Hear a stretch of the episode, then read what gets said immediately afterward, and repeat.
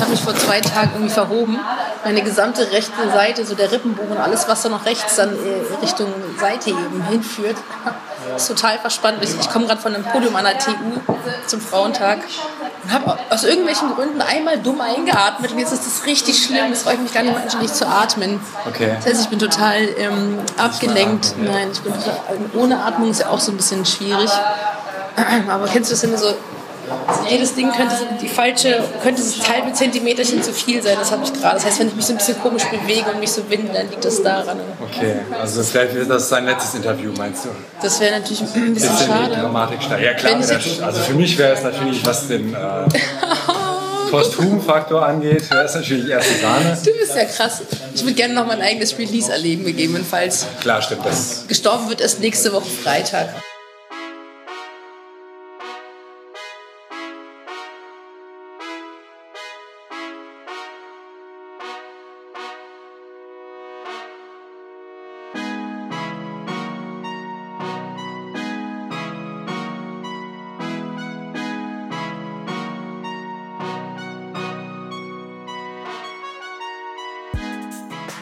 Herzlich willkommen zu Thema Takt und der längsten Folge aller Zeiten. Die habe ich mit Suki aufgenommen. Suki wohnt seit sie drei ist in Berlin, rappt und ist bis jetzt noch nicht gestorben. Um den Tod geht es auch auf ihrem vierten Album Mortem und Make-up. Suki ist zwar Rapperin, viele Leute kennen sie aber wahrscheinlich eher als Aktivistin, Feministin. Das Interview haben wir passenderweise am Weltfrauentag geführt. Wir haben nicht nur über Musik geredet, sondern über Liebe, Geduld und Haushaltsführung. Wow, das klingt krass langweilig. Nochmal. Wir haben nicht nur über Musik geredet, sondern über Jugendwerke in der DDR, Nazi-Frauen und Masturbation. Außerdem erzählt Suki am Ende der Folge einen Witz. Für diesen Podcast habe ich schon viel positives Feedback und ganz viel Unterstützung bekommen. Vielen, vielen Dank dafür. Auch du kannst mich unterstützen, indem du Thema Takt auf Facebook und Twitter folgst, mir eine Rezension im iTunes Store schreibst oder per Crowdfunding. Wie das geht, siehst du auf thematakt.de. So, genug geredet, das Interview geht los. Mein Name ist Tobias Wilinski. Ich wünsche dir viel Spaß beim Hören.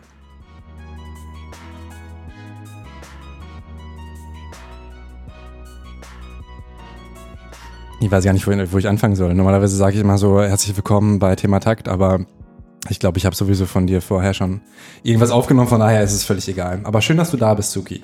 Ja, schön, dass wir uns hier treffen. Hier im, in der Bar, sagt man, bei ist- Check Your Head. Genau, es ist die Bar. Hier hängen Bilder von Rap-Größen rum. Deutschsprachigen. Viel KIZ, viel Casper. Ich glaube, was haben wir noch? So ein bisschen Kraftclub hier und da. Hier sind dann die, die großen Herren, haben das Ding hier schon beseelt. Kosmonaut Festival, ja, aber das ist die Promo-Agentur, die uns hier beherbergt. Das ist ganz nett. Ich kann auch nochmal einen Schwenk machen mit der Kamera später. Dann kann man das alles nachvollziehen für die audiovisuellen Freunde. So, starten wir mal mit dem Interview hier. Ähm, ganz easy, ähm, easy Frage zum Anfang immer. Wie heißt du? Wie heißt du? Nein, nein, das ist immer die, die, die hassen. Das habe ich von Disaster gelernt. Du hast ein Kind. Was war mit das Letzte, das du von deinem Kind gelernt hast? Und das dich vielleicht auch überrascht hat? What? ähm, tja. Geduld, natürlich, ist doch klar. Ich lerne Geduld von meinem Kind, weil mein Kind lernt auch gerade Geduld und dann lerne ich Geduld mit. Wie lernt ihr Geduld? Ähm, man muss halt auf Dinge manchmal warten und dann sagt man sich gegenseitig einen Moment noch, gleich geht's los und so und beschwichtigt sich und überbrückt die Zeit und versucht sich irgendwie nicht äh, in Rage zu denken, zu reden, zu strampeln oder sonst irgendwas. Was, also ich jetzt in dem Fall, das Kind natürlich nicht, das Kind ist unheimlich besonnen und freundlich, ähm, aber ich äh, bin natürlich in, äh, wie viele andere Menschen meiner Generation irgendwie gefangen in der Frequenz unserer Timelines und äh, und habe dementsprechend auch äh, so, einen, so einen Rhythmus drauf und ähm, finde es voll gut, äh, hier und da ähm, gebremst zu werden, weil wenn du nämlich, wenn da irgendwo ein kleines Vögelchen auf dem Ast sitzt und eine Runde rumpiepst und man will sich das mal reinziehen, dann ähm, muss dieser Raum her. Das piepst nicht, das Vögelchen. Das, das, das, das Vögelchen piepst und wir wollen uns das anschauen und das beim, beim ähm, und ein bisschen genießen, was es so, dass da ein Vögelchen sitzt und piepst und dann kann man auch schon mal so zwei, drei U-Bahnen verpassen, aber das ist okay. Das ist sehr romantisch. Ja, also das ist auch so eine geile Realness. So Kinder sind eh die Besten. Also Kinder sind, glaube ich, die besseren Menschen. Mhm. Wie alt ist dein Kind? Äh, klein. Also, willst du das Alter nicht sagen? Es ist irgendwie zwischen 0 und 4. Okay, cool. Ja, damit kann ich was anfangen. Kann schon reden. Du Ja. hast Germanistik studiert, weil du auch Sprache liebst. Germanistische Linguistik. Langustik habe ich studiert, ja. Weil ich äh, irgendwas studieren musste. Ich war 19-jährig, jung, frisch von der Schule, habe nichts Anständiges gelernt, war enttäuscht darüber, dass meine Allgemeinbildung so ein, ähm, so ein Schuss im Wind ist. Also ich habe hab da große, auch, auch unter anderem große Kritiken am, am Bildungssystem in diesem Lande Mm, und war total unglücklich eigentlich so nach dem Abi, weil ich überhaupt nicht das Gefühl hatte, geil, also ich bin jetzt vorbereitet auf irgendein Berufsleben oder ich, von hier aus komme ich irgendwie gut weiter mit dem, was ich bislang weiß. Und ähm, Ins Ausland wolltest du nicht gehen oder so? Nee, dafür war ich nicht couragiert genug tatsächlich. Also ich war schon immer, ähm, ich war schon immer eigentlich sonst so eher der ängstliche Typ und habe mich nie wegbewegt. Ich habe mich auch nie aus Berlin wegbewegt und ich habe nie, ich bin auch nicht Du viel im Urlaub. im Urlaub. Ich war schon mal im Urlaub, aber das sind halt alles dann so, auch nur so Sachen, ich würde halt niemals mit dem Rucksack einfach losgehen. Das, da komme ich gar nicht klar auf sowas. Ich habe da ähm, totale, ähm, totale Sicherheitsbedürfnisse und äh, bin echt so, ich fühle mich echt am wohlsten in meinem, in meinem Wohnzimmer. Also ich bin tatsächlich keine, ich bin keine Abenteurerin, Abenteurerin. Und deswegen gab es auch für mich kein Auslandssemester, es gab für mich keinen Auslandsaustausch irgendwie in der 10., 11. Klasse, wie andere das gemacht haben. Das habe ich halt alles vermieden. Und ich wäre auf keinen Fall auch irgendwo anders hingegangen, um was anderes irgendwo zu studieren. Und bin halt losgestiefelt, überlegt, was, was kann ich machen, irgendwas mit Sprache und irgendwas Überfachliches. Habe also mir einen interdisziplinären Studiengang gesucht und bin in den Gender Studies gelandet. Habe dann kurz darauf festgestellt, dass ich feministische Theorie studiere. Das war, war mir nicht so richtig das, klar. das war jetzt der Bachelor oder der Ma äh, also das ist noch ein alter Marx äh, Magisterstudiengang Ach, gewesen. oh, sorry, ja. Ich bin die Generation davor, ja. Ja, ja, Ich stimmt. bin ja schon was älter. Das heißt, du bist eingestiegen mit Germanistik oder mit äh, Gender Studies? Das, da konnte ich nicht Mit, folgen. mit beiden gleichzeitig. Mit beiden zwei, gleichzeitig, zwei so. Hauptfächer, genau. Ah. Ja. Also das eine war irgendwas mit Sprache und das andere war irgendwie was Überfachliches.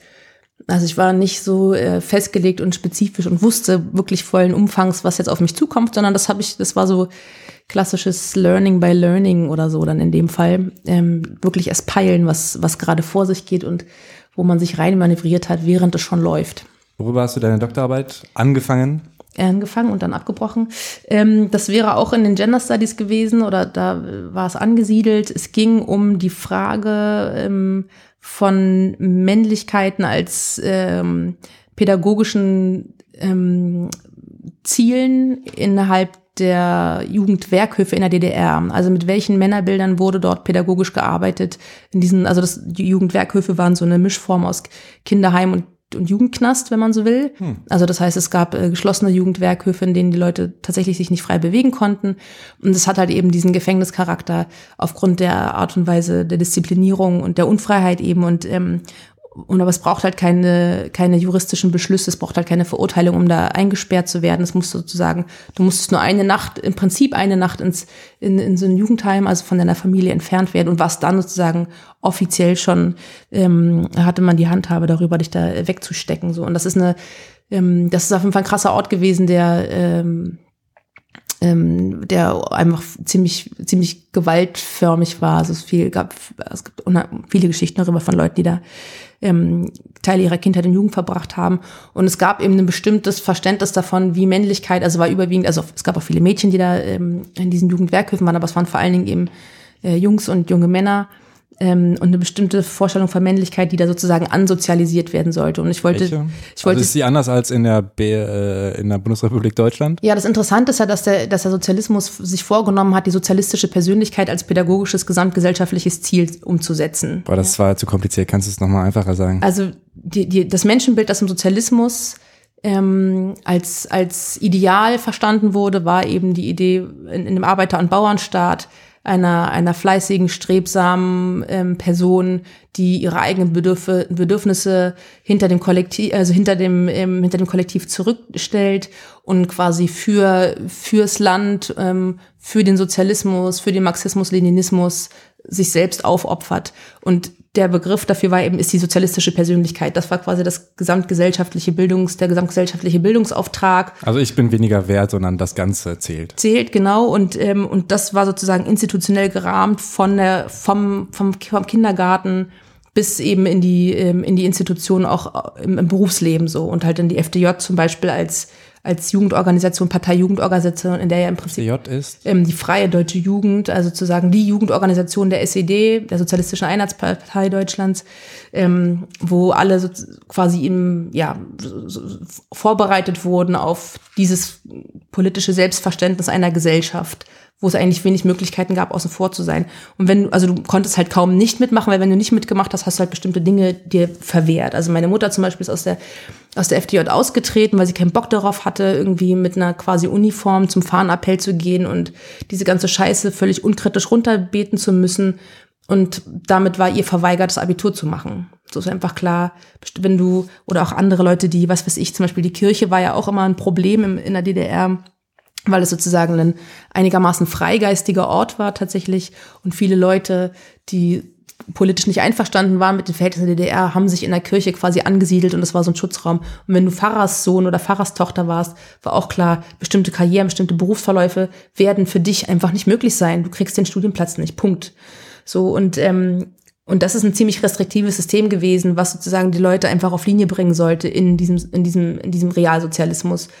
Und und diese, diese, diese, und die Idee, dass das, dass die sozialistische Persönlichkeit eben so geschlechtslos daherkommt, halte ich halt eben für eine, für einen Mythos. Und ich wollte mir angucken, wo ist diese Restriktion, diese Schärfe, diese Disziplin, diese Autorität, diese Autorität, diese Autoritätshörigkeit, die da stattfinden oder gelernt werden sollte, wo ist die am stärksten, nämlich in dem, in der absoluten sozialen Unfreiheit, also in einer Art Gefängnis was aber so tut, als wäre es eine Bildungseinrichtung, mehr oder weniger, weil die, die Jugendwerkhöfe auch dem Bildungsministerium unterstellt waren. Das heißt, es ist ein bisschen Symbol. Genau, und das war sozusagen das Kern. Und, und dann zu gucken, mit welchem Verständnis von Männlichkeit und von Härte und ähm, von äh, auch Überlegenheit gegenüber Weiblichkeit und so weiter wurde da gearbeitet. Also zu sagen, warum ist die Idee von einer geschlechtsneutralen sozialistischen Persönlichkeit eigentlich ein Mythos? Warum ist sehr wohl, also zum Beispiel die Gründe, weswegen Jungs in Jugendwerkhöfe eingeknastet wurden, weswegen Mädchen eingeknastet wurden, man halt hochgradig gegendert. Also, dass man Jungs zum Beispiel, da war der sogenannte Paragraph gegen das Rowdytum, interessanterweise ein, ein englischer Begriff, was ja eigentlich eher sonst vermieden wurde im Sozialismus. Wenn ähm, Jungs eine Lederjacke getragen haben. Genau, und halt irgendwie rebellisch waren sozusagen. Also, und die mussten dann quasi eingestampft werden in, in ihrem Rebellentum. Hingegen wurden Mädchen halt vor allen Dingen wegen asozialem Verhalten, also wenn sie irgendwie als Promis galten, frühzeitig schwanger wurden oder so, ja. Also denen das Kind weggenommen und die wurden quasi eingeknastet. Genau, zum Beispiel. Und, und, und wenn sie sich halt irgendwie, also wenn sie sich halt nicht entsprechend einer weiblichen traditionellen Rolle verhalten haben. Das heißt, da gibt's eben keine, da gab's diese Gleichmacherei von denen, von, die da vorgegeben wurde in diesem Konzept von sozialistischer Persönlichkeit eben nicht, sondern es waren ganz klassische ähm, äh, traditionelle Geschlechterbilder. Und man muss ja auch bedenken, das waren ja auch nur ein paar Jahrzehnte irgendwie ähm, nach, nach, dem, nach dem Faschismus in Deutschland und einer hochgradig autoritären, hypertraditionellen, ähm, auf die Familie bezogene Zeit, so, ja. Also wir, was soll sich denn da in der Zwischenzeit emanzipiert haben? Gar nichts. Deswegen, ähm, nur weil man den Staat für antifaschistisch erklärt, ist es noch, äh, noch, lange, noch lange nicht gesichert. So, das ist natürlich, da zeigt sich auch, wie stark Sozialisation ist, also wie stark ähm, bestimmte Bilder in uns verankert sind, so bestimmte Strukturen. Also ohne weiteres kriegt man ja einfach Dinge, die wir über Jahrzehnte gelernt haben und für Generation für Generation neu durchgängig, ohne es zu merken. Also das ist ja wie wie wir auch Sprache beherrschen, ja. Wir sitzen ja nicht als Babys nicht da und wälzen Bücher, sondern wir erwerben Sprache einfach so nebenbei. Und es ist unser Tool für ein ganzes Leben. Und ähnlich verhält es sich, glaube ich, mit Geschlechterbildern ähm, oder auch meinetwegen Rassismen oder so, ja, dass wir einfach davon ausgehen, die sind so, das ist so, das ist irgendwie natürlich, weil wir es uns nicht erklären können, weil uns das niemand explizit beigebracht hat, sondern weil das als Querschnitt einfach mit durch dein Leben geht. Das war eine lange Antwort. Ich entschuldige mich. Ich wollte, echt, ich wollte eigentlich nur wissen, so, äh, ich habe darüber geschrieben. Aber gut, jetzt haben wir sehr, sehr viel gelernt. Warum hast du abgebrochen? Ähm, weil ich dann Jobs hatte, so in der, in der Jugendarbeit, in so einem Gewaltpräventionsprojekt, irgendwie als äh, Koordinatorin für so einen, für so einen Jugendkulturprojekt äh, in Mecklenburg von Berlin aus, was mir sehr viel Spaß gemacht hat, ähm, weil das mit der Mucke ziemlich gut anlief und ich dann quasi drei volle Stellen gehabt hätte, also sozusagen mit der Promotion. Bloß ich hatte halt keine, kein, kein Stipendium ähm, und, äh, und habe das sozusagen als reguläres äh, Promotionsstudium dann gemacht. und hätte sowieso arbeiten gehen müssen und es hat dann alles drei. Also ich habe halt im Prinzip unter der Woche gearbeitet, unter der Woche studiert und bin in der Woche aufgetreten und musste mich dann halt für zwei aus drei entscheiden. Außerdem, glaube ich, war ich einfach noch eine Spur zu jung. Ich war da so, glaube ich, 26 oder so. Und um mich rum saßen halt irgendwie Leute, die teilweise an ihrer Habil saßen, sich auf irgendwelche Professuren vorbereitet haben, im selben ja, Kolloquium. Also ihre, ihre Habilitationsschrift, quasi der Schritt, der nach, der nach dem Doktor kommt, wenn man so will. Und das war schon, das hat mich dann auch an vielen Stellen ganz schön eingeschüchtert. Und ich habe auch, auch gemerkt, dass ich, abgesehen davon, dass so die zeitlichen Ressourcen nicht da sind, ich mich auch einfach noch ähm, einfach auch zu jung fühle oder so und denen noch nicht so richtig gewachsen war. Deswegen liegt das auf Eis. Ähm, also es könnte noch mal weitergehen. Ja, ich weiß nicht, ob tatsächlich mit dem thematischen Zuschnitt oder ob ich da noch mal neu ansetzen würde, aber irgendwie, also ich fand auf jeden Fall, also die eigentliche Motivation zu promovieren war damals, dass ich das Gefühl hatte, ich habe noch voll viele Themen offen, die ich im Studium noch nicht ausreichend bearbeitet habe. So, also ich habe ich hab so Hausarbeiten schreiben total genossen, mich einfach an so Themen richtig einzufuchsen. Und zwar an Themen, auf die ich Bock habe und nicht die mir vorgegeben wurden. Was war deine liebste Hausarbeit? Ich habe eine Hausarbeit über die Kulturgeschichte der Masturbation geschrieben, zum Beispiel. Und was kam dabei raus? Dass ähm, die unterschiedlichen historischen Phasen der Sexualwissenschaft und ihrer frühen Vorläufer Sexualität, also Masturbation sehr unterschiedlich bewertet haben. Am Anfang galt das ja irgendwie so als Idee von so 100 Schuss und dann Schluss. Also es gab förmlich Berechnungen darüber, warum ähm, Masturbation tödlich endet, sozial oder aber auch medizinisch tödlich, weil sozusagen der, also es war halt so eine quasi vorwissenschaftliche Stufe. Man hatte halt so komische esoterische Ideen davon, dass die Lebensgeister im Samen stecken. Interessanterweise galt es dann auch nur für die männliche Masturbation. Also weil Frauen verfügen ja nicht über Sperma, also keine cisgeschlechtlichen Frauen zumindest. Und ähm, äh, genau, und produzieren die nicht. Ähm, und dann war, äh, und, und, und wenn man den eben verschwendet und den nicht der Reproduktion zuführt und daraus Kinder macht, sondern es einfach nur in die Luft ballert, dann, ähm, äh, dann versch ver verschwendet man sozusagen den, den, diesen, diesen Lebensgeist, der dort irgendwie, also es gab auch so absurde Ideen darüber, dass quasi das, äh, das Sperma, also dass der Samen, wie es dann heißt, auch im Rückenmark gebildet wird und das eben mit dem Gehirn verbunden ist. Und wenn man dann sich quasi des eigenen Lebensgeistes beraubt, wird man irgendwann dumm. Ja und wird halt entweder so, also entweder verfällt der Körper darüber oder man wird halt quasi sowas wie behindert oder so und, äh, und das bedeutet dann den sozialen Tod. Ja, haben die Leute Strichliste geführt. Ja, also tatsächlich, also gab es irgendwie so, habe ich absurdeste Berechnungen gefunden, haben wir so richtig in die ganz alten, in so ganz alte Texte so aus dem ähm, 1700 Blub irgendwie eingetaucht, also in der, in der Staatsbibliothek, so wo man mit so Handschuhen in so bestimmten atmosphärischen Räumen nur drin, ähm, wo so die Luftverhältnisse so und so sind, drin lesen darf ähm, und habe da äh, tatsächlich Berechnungen gefunden, wo stand so irgendwie jede Ejakulation ähm, in dem Zeitraum zwischen deinem 14., 14. und 20. Lebensjahr meinethalben äh, verkürzt deine Lebensdauer jeweils um einen Monat, als würde man vorher wissen, wie alt man eigentlich würde. ich würde gerne eine 45, also darf ich jetzt 372 Mal ejakulieren oder so. So ein bisschen wie ähm, berechne, wie alt du wirst im Internet. Das gab es also auch schon früher in der Richtung. In der Weise, nur halt übers Wichsen, genau. Und dann, ähm, und dann hat sich das, äh, dann kam ähm, ne, die, äh, die Sexualpathologie auf. Ähm, also da, das war noch so ein Moment, wo so Erziehungswissenschaft, Kirche und frühe Sexualwissenschaft zusammenkamen. Später war dann ähm, ähm, wurden insgesamt sozusagen die, die Perversion irgendwie stärker, also auch mit dem Fokus auf Homosexualität und so weiter, äh, ausbuchstabiert. Also da war es halt nicht mehr so ein Gottesthema und dass es irgendwie gotteslästerlich sei und irgendwie nicht gewollt von, von der Kirche. Dann gab es halt eher schon so einen gesellschaftlicheren Zuschnitt ähm, und äh, später irgendwie mit, mit Alfred Kinsey und der Forschung aus den 50er, 60er Jahren irgendwie eine zunehmende Liberalisierung und interessanterweise dann in der, so in den 80er, 90er Jahren mit dem, mit dem Aufkommen von HIV-Aids war das dann eher eine Praxis, die man empfohlen hat, sozusagen, sich einfach selbst zu machen, weil alle einfach Angst davor hatten, sich mit irgendeiner Scheiße anzustecken. Das heißt sozusagen, das, was ursprünglich mal todbringend war, war zwei Jahrhunderte später im Prinzip eine Möglichkeit zu überleben, so, ja.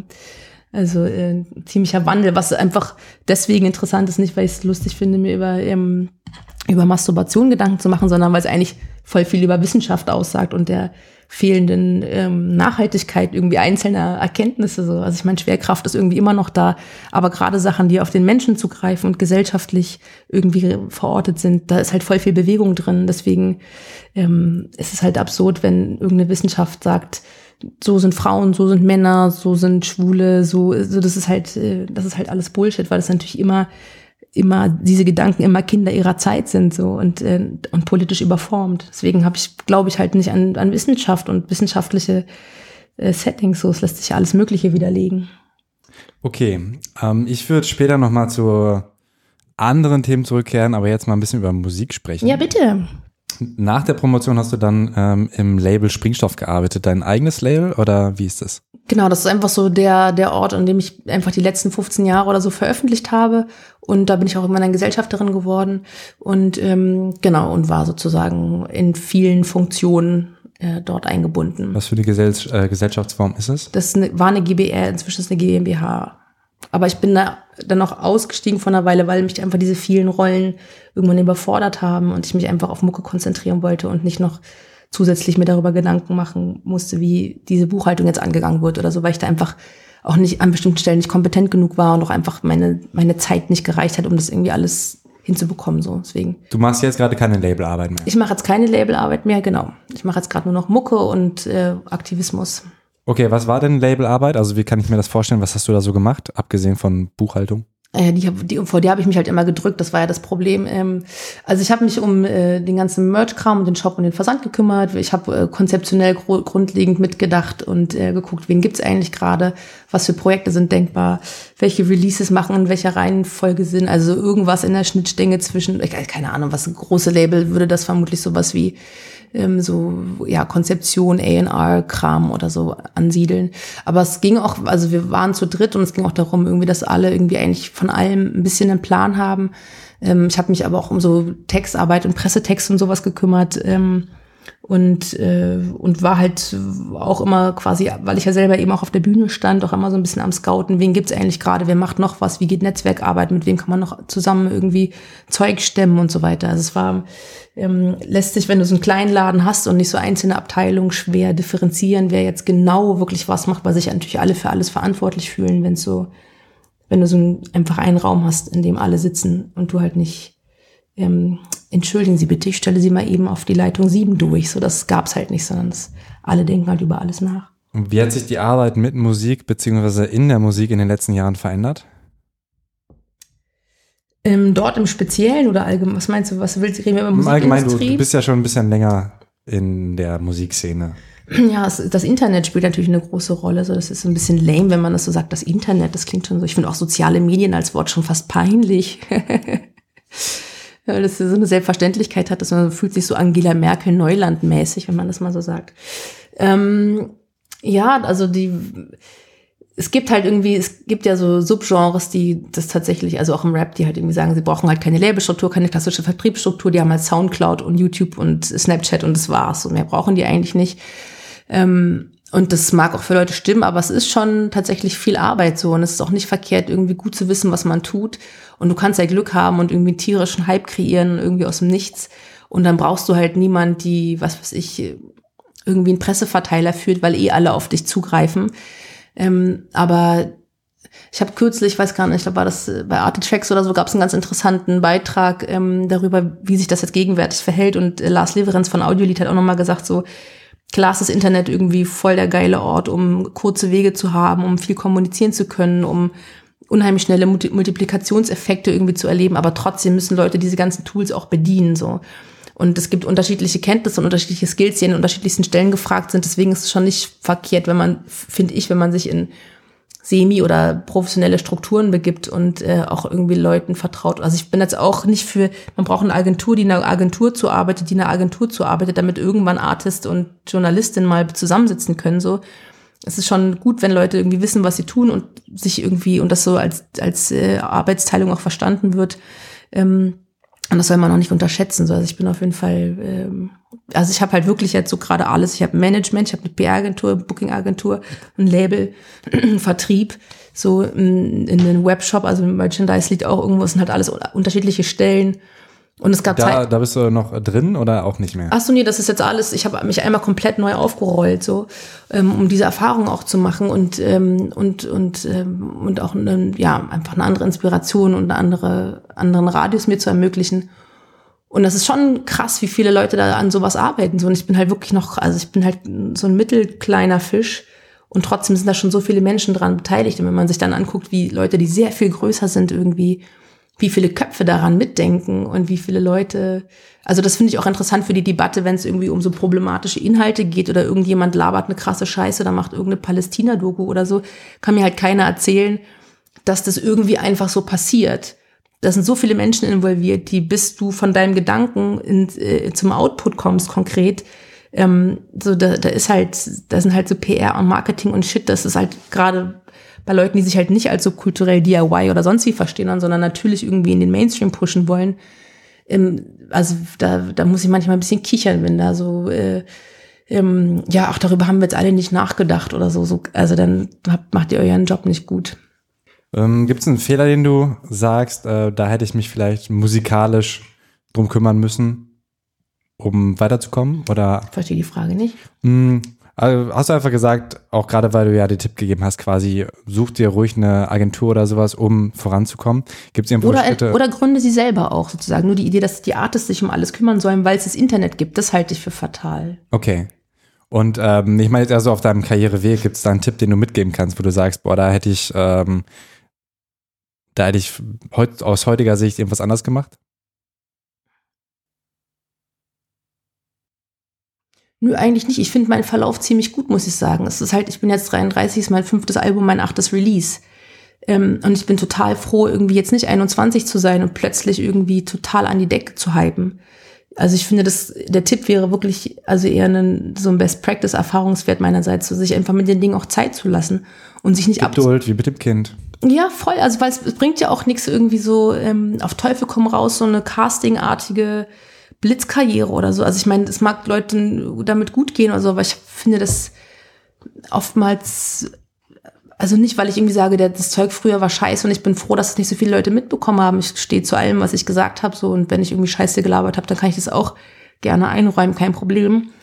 Ähm, aber ich glaube, dass das auch menschlich was mit dir macht, wenn du plötzlich so krass umworben wirst und ähm, Leute dir ihre Aufmerksamkeit hinterher schmeißen so und du aus allem wählen kannst so und ich ähm, finde so ein, so ein stetiges Wachstum eigentlich ein, keine schlechte Sache so, weil ich auch keinen Bock habe, mich von so einer turbokapitalistischen Idee von du bist wahnsinnig jung und hast trotzdem das und das schon erreicht irgendwie ähm, finde ich total, also da habe ich gar keinen, will ich gar nicht mitmachen, davon will ich gar nicht profitieren, weißt du? Also ich finde es ganz geil, irgendwie auf die 40 zuzugehen und ich bin total down damit, irgendwie das so, so für alles so lange gebraucht zu haben, weil ich habe ja trotzdem die ganze Zeit nicht schlecht gelebt, weißt du. Also es ist ja nicht so, ich habe halt auch andere Sachen arbeiten müssen. Ich habe halt, inzwischen lebe ich halt von meiner Mucke und mein, meiner Öffentlichkeit, auch als so Speakerin und Podiums- und Workshop-Figur und Meinungsperson.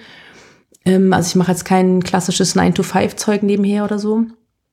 Ähm, und, und mir ging's, also ich klar, es ist nicht so aus dem Braus. So. Ich habe halt irgendwie kein Eigenheim in Charlottenburg so, aber ähm, ähm, aber ich lebe ganz okay und das äh, hat alles so gebraucht, wie es gebraucht hat. Ich, also ich finde so Geduld mit sich selbst und sich halt einfach nicht stressen zu lassen. So, das finde ich, das wäre die große Empfehlung nicht stressen lassen hast du dich, glaube ich, auch bei deinem ersten Song. Also zumindest für mich, den, dein Song Q1 mhm. ist der erste auf deinem Album. Und das Video zu Q1 war das erste musikalische Lebenszeichen seit langem so ein bisschen von dir. Und der Song ist auch ähm, ein bisschen anders als was ich von dir kannte. Und es wirkt auf mich auch so ein bisschen, als hättest du bei dem Lied bewusst einen anderen Stil gewählt, beziehungsweise mit Regeln gebrochen.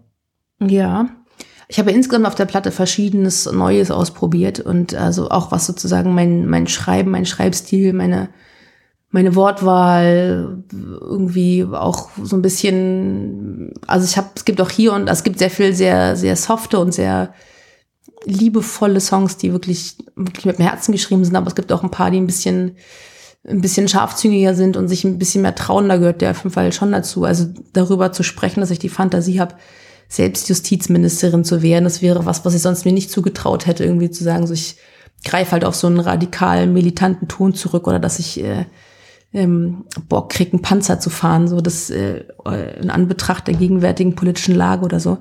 Das hätte ich früher auf jeden Fall in der Weise nicht so gesagt. Und da ja, bin ich vermutlich ein bisschen, ein bisschen, ähm, ein bisschen forscher geworden. Auch so, was den Effekt angeht, auf der Bridge ist es, glaube ich, den du auch so in der Art auf Bilderbücherkonferenz benutzt, was ja auch schon ein bisschen, also es ist kein Autotune, aber es ist halt irgendwie so ein krasser Effekt. Wir haben auf jeden Fall ja musikalisch insgesamt auch, also nicht nur inhaltlich und äh, sozusagen schreibstilistisch, sondern auch musikalisch ein paar neue Sachen ausprobiert. Ähm, und da bin ich auch total froh drum. Also weil es sehr blöd, wenn jede wenn jede, jedes neue Album irgendwie den gleichen Sound hat und du halt so glatt einmal durch die Diskografie fährst und äh, völlig unüberrascht bist. Also ich glaube schon, dass diese Platte Natürlich sagt, sagen die meisten von sich, das aktuelle Album ist immer das Beste und so, man muss es ja auch promoten, aber ich finde es wirklich ein geiles Album. So. Also ich empfehle es allen, hört euch das an. Wirklich. Was mir auch aufgefallen ist, gerade die ersten Zeilen so. Also Suki ist für mich immer so Technikerin auch, kann Double Time rappen und da sind krasse Reimketten, aber du fängst halt relativ einfach an, also mit einfachen Reimen. Mhm. 2017 wählt Deutschland seinen Kopf, ich kratze mich am Kopf, ich habe jetzt schon keinen Bock. Mhm. Also was war das für, für eine Herangehensweise vom äh, Schreibstil? Also ich bin, ähm, ja, ich, also eins meiner, einer meiner großen Fehler ist, dass ich tatsächlich kein, keine, keine Reim-Fanatikerin bin. Es gibt Leute, die da sehr viel mehr Wert drauf legen und entweder mir gelingt's oder mir gelingt's nicht. Also ich sitze da nicht und sage, oh, hier fehlt aber noch irgendwie Quadrupel, so geht's ja nicht. Ähm, und dann äh, warte ich fünf Tage, bis mir das richtige Ding einfällt. Ich schreibe das dann auch einfach schon gerne runter, wenn es klappt. Und äh, ich finde, das, ähm, es wird ja an anderen Stellen wieder komplexer sozusagen. Es ist jetzt okay, natürlich genau die ersten vier, die ersten drei Zeilen auf dem. ja, so das erste Lebenszeichen und so, oh Gott, was ist mit dir passiert? Ja, ja, aber ist okay und dann kann man sich auch steigern. Also ich glaube, es gibt, es gibt Songs mit aufwendigen, tollen Reimen hier und da und Stellen und andere, die halt ein bisschen einfach. Aber ich will, will mich da auch nicht so dogmatisch irgendwie so, alles muss immer Doppelreim sein und alles muss immer das und das sein und ähm, sondern ich, der, der Song stimmt schon so, wie er ist. Und das ist auf jeden Fall auch so ein, so ein Erfahrungswert, irgendwie, den ich total liebe, dass ich das Gefühl habe, ich weiß, wenn ein Song fertig ist. Also ich habe diese zweifelnden Momente, da könnte ich nicht hier und da was noch, sondern ich habe so eine total gute Intuition in Bezug auf mein eigenes Schreiben und das Gefühl dafür, ich kann es so lassen. So und ähm, ohne mich dann später zu grämen zu denken, ah, hätte ich da und da mal noch so. Also ich weiß, wo ich, wann ich faul bin und denke, ja, ja, fertig. Und dann so, mm, mm, noch nicht, noch mal ran. Und im Gegenzug dazu auch zu wissen, okay, das ist jetzt rund, so will ich es lassen. So. Ja, Perfektionismus ist ja auch nicht unbedingt das Beste, wenn man Musik macht. Der, also das Perfekte daran ist halt eben sozusagen die Selbstgewissheit und nicht irgendwie die Idee, äh, alles richtig gemacht zu haben entlang der Maßstäbe anderer Leute. So, ja. Reibt sich auch dadurch. Ja. Ähm, äh, auch äh, auf Q1 hast du einsame Insel oder Untergrund äh, in der Bridge. Was genau meinst du denn damit? Na, es gibt ja gerade diese Gegenwart, in der voll viele Leute irgendwie von einer Empörung in die nächste fallen und gar nicht mehr wissen, wo oben und unten ist, weil einfach alle drei Minuten irgendwas Krasses in der Welt passiert und du irgendwie dich nur fragst, was, was geht denn eigentlich ab? Also, weiß nicht, so dieses, dieser Trumpism, der halt gerade passiert und auch diese ganze AfD-Scheiße und keine Ahnung, hunderte Anschläge auf Geflüchtete und, und geflüchteten Unterkünfte und ähm, die sechste NSU-Zeugin ist tot und so weiter. So, also wo du halt denkst, was passiert denn eigentlich gerade? So, also wo, wo man so Truman-Show-mäßig sich echt irgendwie wundert, das kann doch alles gar nicht wahr sein. Und ich einfach im Gespräch mit vielen Leuten und auch einfach, was ich so gelesen habe, immer wieder beobachtet hat, ist, dass es halt Leute gibt, die sagen so, ey, ich, also ich komme nicht klar, ich will das alles nicht mehr hören. So, ich muss raus aus allem. Und, und das wie, ist wie machen die das? Das ist halt eine keine Nachrichten mehr gucken. Ja, das ist zum Beispiel, aber sie erreicht dich ja trotzdem, ja.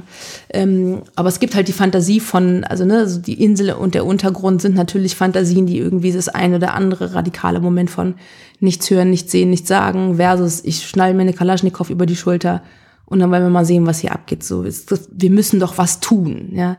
Und ähm, und das ist so, sind so zwei Enden eines Spektrums, ähm, die ja einfach eine reale Gefühle sind so, ähm, aber ja keine faktischen Optionen. Also ich werde mich weder also keine Ahnung, auch inspiriert dadurch, dass voll viele Leute, die in den Staaten leben, dann gesagt haben, wir gehen alle nach Kanada, wenn Trump Präsident wird. So. Und das war so ein bisschen deren Insel zu wissen, okay, da gibt's diesen vergleichsweise niceen äh, liberalen Staat, irgendwie, der auf jeden Fall das kleinere Übel ist. Äh, und das ist die Option, dann dahin zu gehen. Ähm, und, und ähnliche Gefühle, genau, haben, glaube ich, auch hier viele Leute. Und dann in diesem Spektrum zu gucken, okay, was ist abgesehen von diesen krassen, von diesen radikalen Fantasien und diesen Wünschen, die man da irgendwie hat, was ist aber wirklich machbar? Also wie können wir handlungsfähig bleiben? Wie können wir zusehen, dass wir sozusagen sozialpolitisch nicht ausbrennen? Wie können wir irgendwie an den Themen bleiben? Wie können wir uns engagieren? Was können wir eigentlich tun? Also wie kann man auch irgendwie Zuge irgendwie der, der Ankunft einfach vieler Geflüchteter irgendwie uns unsere ähm, zivilgesellschaftliche Verantwortung gerne wahrnehmen. Also wie können wir das denn? Also was können wir denn tun? Ach, da gibt tausend Varianten. Es gibt Leute, die ähm, in so Nachbarschaftsinitiativen Zeug gemacht haben. Es gibt Leute, die Deutschunterricht äh, anbieten. Es gibt Leute, die Kinderbetreuung übernehmen. Es gibt Leute, die ähm, Geld spenden. Es gibt Leute, die, keine Ahnung, in die Parteipolitik gegangen sind. Du kannst mit Leuten, du kannst, äh, wenn du ein WG-Zimmer über hast, äh, dich bei Flüchtlinge willkommen.de melden und dann ähm, gibt es die Möglichkeit, jemanden zu vermitteln, mit dem du dann wohnen kannst. Ähm, du kannst Patenschaften übernehmen für unbegleitete minderjährige Flüchtlinge, Spenden sammeln im, im Kontext deiner Lohnarbeit, meinethalben. Was weiß ich, es gibt in Berlin dieses tolle Fahrradfahrprojekt. Da gibt es halt irgendwie Frauen, die geflüchteten Frauen, migrierten Frauen Fahrradfahren beibringen. So. Und das ist halt so voll der kleine Scheiß eigentlich. Aber das bedeutet halt Mobilität und es bedeutet Unabhängigkeit und da begegnen sich Menschen und haben halt eine gute Zeit miteinander. Und natürlich ist es ähm, toll, wenn du plötzlich so einen Skill drauf hast und so wie du ähm, ja Fahrrad fahren zu können. So. Gerade in Berlin ganz schön gefährlich. Ich komme aus NRW und da haben wir Fahrradwege. Hier das zu lernen, das muss ich auch erst nach. Ja, und das, ja, nee, aber so bei einem Haha, bei einem Späßchen, so, aber ja. das sind, es gibt halt einfach verdammt viele Initiativen und, und, und Dinge, wo man sich, ähm, wo man sich einbringen kann. Also niemand muss da sitzen und sagen, ich würde dir gerne helfen, aber ich weiß nicht wie. Was würdest du, abgesehen, ob du jetzt äh, Zeit dafür hast, weil du ja eben auch sehr viele andere Sachen machst, worauf hättest du am meisten Lust von dem, was du aufgezählt hast? Tatsächlich das Fahrradfahren? Also ich habe äh, verschiedene Sachen davon gemacht und mache auch verschiedene Sachen davon. Also ich finde die, die ähm, Auseinandersetzung mit Kindern immer am schönsten. Ich mag Kinder einfach lieber als Erwachsene und habe da ähm, genau, ich will mich jetzt auch nicht rühmen und die tollen Projekte aufzählen, die ich alle schon gemacht habe oder so. Nö, wo, Aber so, hat dir am meisten Spaß gemacht? Genau, also die Begegnung mit Kindern und Sprachenlernen tatsächlich. Also das, ähm, da gibt's tolle Erfolge, wenn so ein Test bestanden ist und irgendwie klar ist, es ist ein Schritt zu auf die Sicherung deines Status, deiner, deiner Aufenthaltsberechtigung so. Das ist schon ziemlich, das sind schon tolle Gefühle, da kann man sich auf jeden Fall drüber freuen. Und weil auch das irgendwie, also eben Unabhängigkeit bedeutet. Und äh, wenn du dich verständlich machen kannst und wenn du ver verstehst, was um dich rum vorgeht, so das, da geht mir fünf das Herz mit auf. So. Hast du andere Sprachen gelernt dadurch?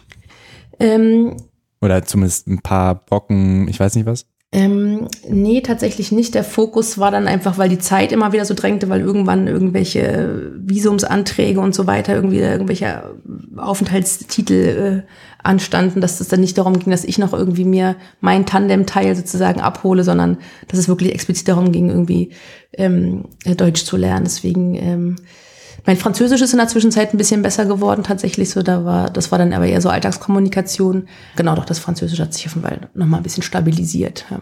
Weiter zum Album Bilderbücherkonferenz ähm, ist ganz viel mit Verschwörungstheorien. Warum? Weil ich das so eine Scheiße finde. Ich finde das so unsäglich. Das ist so, ich habe, es gibt so das Schlimmste, was man machen kann im Leben, ist Lebenszeit verschwenden. Und ich finde so diese, diese Idee, sich da so einzugraben und irgendwas zu entdecken, was man sowieso nicht rumreißen kann, weil die da oben sind so mächtig. Und im Prinzip ist es halt so eine, so eine Abwärtsbewegung, ja. Sich wirklich so Infokrieger zu sein und sich so einzugraben, heißt nur noch mehr, heißt, bedeutet ja die eigene Entmachtung, weil je mehr du weißt, desto größer, desto mehr weißt du eben darüber, dass diese, diese, diese Macht, diese, ähm, diese Elite und all diese Fantasien, die da irgendwie dazu aufgerufen werden, die wachsen ja nur vor, vor dir, ja. Und das ist so, das, ich finde das total destruktiv so. Und das ist halt überhaupt gar keinen politischen, keine politische Handlungsmöglichkeit. Du kannst ja nichts machen. Außer halt irgendwie aufstehen. Angst haben. Ja, das, aber das wird dann halt immer so vermeint, ja eben, genau, Angst haben und sich überwältigt fühlen, so. Und dann sagen die, nein, man muss auch schon auf die Straße gehen, so, ja, dann stehst du auf, gehst auf die Straße, halt so saublöder Allgemeinplatz irgendwie. Und zum anderen ist halt in diesen Verschwörungskontexten, immer das Potenzial zur Querfront so und das halte ich für eine große Bedrohung. Also sagen, Querfront. Querfront ist halt irgendwie ein politisches Szenario, wo es halt nicht mehr eine klare Unterscheidung zwischen einer herrschaftskritischen, emanzipatorischen Linken und einer konservativen, reaktionären, faschistischen, faschistoiden, je nachdem, Rechten. Sondern man sagt, man unterscheidet nicht mit. Also im Prinzip kurz gefasst, links gegen rechts? Nee, eben nicht mehr. Es gibt beides halt nicht mehr. Okay. Also zum Beispiel Antisemitismus hast du als Phänomen sowohl in der Linken als auch in der Rechten. Und Leute wie Ken Jebsen zum Beispiel sagen, sie sind weder rechts noch links, sie sind halt für die Menschen und für die Freiheit und für den Frieden, aber sind anschlussfähig in beide politischen Lager. Und das finde ich problematisch, weil ich will keine Schnittstelle, keine Brückenperson, die mich mit einem Nazi auf der gleichen Demo laufen lässt. So was man mit den Montagsdemos hatte, zum Beispiel in diesen Friedensdingern da äh, vor zwei Jahren zum, oder wann das war, im Winter begann das ja das finde ich total problematisch. Und dieses, dieses ganze, diese ganze Verschwörungsszene ist halt genau die Brutstätte für diese Querfront, also für, ähm, für ein Aufweichen von klaren, herrschaftskritischen, emanzipatorischen, linken Positionen und reaktionären, konservativen, faschistischen Positionen aus dem rechten Spektrum so. Wir stehen auch manchmal ein bisschen hilflos davor, weil du kannst ja nicht mit Argumenten kommen, das ist ja der Scheiß. So, die haben halt ein geschlossenes Weltbild, haben einen Zirkelschluss, du kannst halt nirgendwo andocken, weil egal mit welchem Argument du kommst, wenn eine Person gefestigt ist, ist sie halt dafür nicht mehr empfänglich. Und deswegen ist es natürlich nicht, also eigentlich nicht besonders schlau, sich über diese Leute lustig zu machen, weil damit wirst du deren Denken nicht ändern. Und das tue ich ja irgendwie in, in dem Song, indem ich halt so einfach genau dieses, dieses Gedankenhopping, was äh, ähm, und dieses, dieses Sammelsurium an, an Absurditäten, was man halt bei Leuten, die so an Verschwörungsscheiße glauben, antrifft, dass sie halt von einem ins nächste und das noch und da und der Dalai Lama hat und im Hinterzimmer von George Bush war es ja damals noch und bla bla bla, weißt du, so irgendwie, so, es gibt keinen Punkt, der nicht irgendwie vermeintlich argumentiert werden kann. Und sowas macht mich rasend und deswegen musste ich mir einfach mal äh, erlauben, mich darüber ein bisschen lustig zu machen. Ich weiß nicht, ob es auch in die Richtung geht, aber im Track für immer philosophierst du erst darüber, wie du vermutlich doch nicht die kiffende Omi wirst und wechselst in der, in der Hook dann aber ähm, krass die Perspektive, also eben äh, deutlich eher äh, auf eine gesellschaftliche Sicht ähm, und singst, erst gab es ein Problem, dann regte sich Widerstand, dann zogen die Haltungen ein in dieses Niemandsland, dann kam Ironie, Satire, Zynismus, Ästhetik. Jetzt ist jetzt, was kommt als nächstes? Mhm. Was ist gemeint, willst du wissen? Was ist gemeint? Also ich habe äh, auch gerade die Verbindung zwischen Strophe und Refrain nicht so ganz. Mhm. Also die, die Strophe, also der Refrain erzählt davon, die Künstlerin erklärt, die erklärt ihre Kunst. So, ab, jetzt, ab jetzt beginnt Entzauberung. Ähm, das war ein, äh, das war im Prinzip so ein Gedächtnisprotokoll aus einem Gespräch, was ich mit meiner Freundin Margarete Stokowski geführt habe, die nämlich sozusagen ähm, sich auch kulturgeschichtlich ähm, ziemlich eingegraben hat in verschiedene Phänomene und wenn man so deutsche Geschichte ab dem Nationalsozialismus nochmal denkt, das ist das Problem, dann regte sich Widerstand. Das heißt, es gab sozusagen eben eine wieder, verschiedene Widerstandsformen gegen den Faschismus. Dann bildet sich daraus eine politische Landschaft, äh, zogen die Haltung ein, dass niemand sein, also sozusagen die, die BRD wird entwickelt, wird neu gebaut ähm, und es entwickelt sich ein politisches Spektrum und dann kommt sozusagen der, die kulturelle Verarbeitung, nämlich über ähm, Satire, Ironie, Satire, Zynismus und Ästhetik. Also irgendwann kannst du halt als Rammstein mit mit Leni Riefenstahl ähm, Ästhetik völlig unpolitische Aussagen treffen, die aber aussehen, als wären sie Nazi-Kram. Also wie geht der kulturelle Zugriff noch auf, auf politische Realitäten, ist die Frage da drin. Was kommt als nächstes so? Was kommt nach der Titanic meinetwegen? Ja? Wie kann Kultur sich politischen Phänomenen, politischen Gegenwarten, geschichtlicher politischer Arbeitung irgendwie stellen? Titanic der Magazine. Genau, ja, ja, genau. Ähm, das wäre halt so ein klassisches Beispiel für, für so ein Satire-Ding, was es nicht weit hat zum Zynismus und dann der, und nach dem Zynismus kommt halt sowas so, alle bösen Witze sind gerissen, dann kann man halt nur noch die bloße Form machen, weil alle Inhalte sind schon sozusagen weggelacht. Wie, wie geht die Ver Verbindung aus Politik und, und Kultur weiterhin? Was kommt als nächstes? So? Die Frage ist eigentlich nur, deswegen auch die erste Strophe, ist ein bisschen so eine Frage von, welche kulturellen Phänomene haben eigentlich Bestand? So mein, mein, mein, meine, meine Zeit als Kifferin war auf jeden Fall auch für mich ein kulturelles Phänomen, so, sozialkulturelles Phänomen. So man sitzt halt rum, kifft guckt halt bestimmte Filme, lacht über bestimmte Witze, isst bestimmte Sachen und fühlt sich als Gruppe irgendwie zusammengehörig. Irgendwann hatte ich darauf keinen Bock mehr. Also immer, ich kiff halt ab alle Jubeljahre mal so ein bisschen. Du trinkst auch keinen Alkohol mehr. Das habe ich, ich habe zwei Jahre lang habe ich sein lassen, ja. Warum hab, wieder angefangen? Weil ich, äh, ich mag tatsächlich Rausch. Und ich finde, aber ich habe auch, also ich finde, ich finde die Selbstverständlichkeit, mit der gesoffen wird in dieser Gesellschaft, total ätzend. Weil wenn du nicht trinkst, bist du halt irgendwie entweder entweder bist du langweilig, verkatert oder schwanger. Aber es gibt halt keine guten Gründe, einfach so nicht zu trinken. Das taucht nicht auf. Oder so, ach komm, ein klein oder so, wenigstens mal anstoßen. Also es gibt so einen, es gibt einen krassen Druck zum, zum Saufen, so. Wobei es dabei vielleicht auch manchmal einfach ist so, okay, habe ich genug Macht, die andere Person dahin zu bringen, kann ich die andere Person brechen. Weißt aber warum? Einfach weil das Ego, glaube ich. Aber das, aber selbst in Freundeskreisen, also sozusagen, wenn, wenn du mit deinen Leutchen unterwegs bist und da sind jetzt irgendwie zwei darunter, die aus irgendwelchen Gründen nicht trinken, ist das, hä, warum? Trink doch mal einen mit. Und da hast du ja kein Interesse daran, eine Person, die du eigentlich wertschätzt, irgendwie zu brechen oder so. Das ja. Naja, brechen klingt jetzt ein bisschen krass, aber ich glaube schon, dass man, ähm, dass man schaut, ey, habe ich genug Einfluss. Aber für was? Ja, das ist die Frage, das ist eine ja. gute Frage ich glaube eher, dass sich Leute, die dann selber irgendwie so eine Runde abrauschen wollen, beobachtet fühlen von denjenigen, die es halt nicht sind. So, das ist, glaube das ist, glaube ich, eine eigene, der bloße Selbstschutz, dass man sich halt, man macht sich natürlich regelmäßig zum zum zum Arsch, wenn man wenn man Hacke ist, also mit allem möglichen blöden Zeug. Karaoke zum Beispiel, ich hasse Karaoke. Aber singst mit, wenn du im Rausch bist. Nein, eben nicht. Das, da ist meine Grenze reicht so sehr. So das sind deine Prinzipien. Das, ich kann mache, ich mache wirklich viel Mist, so, aber äh, Karaoke geht gar nicht. Ähm, genau. Äh, wollen wir zurück zum Track oder wollen wir über das Saufen reden? Beides wäre mir recht. Ähm, lass doch kurz über das Saufen reden. Also genau. Und was ich vor allen Dingen so schade finde, ist, dass sich Leute im Zuge der Enthemmung, die sie halt irgendwie erleben, wenn sie einen gesoffen haben, voll oft in so schöne Gespräche begeben und sich so krasse Sachen erzählen und man öffnet sich total.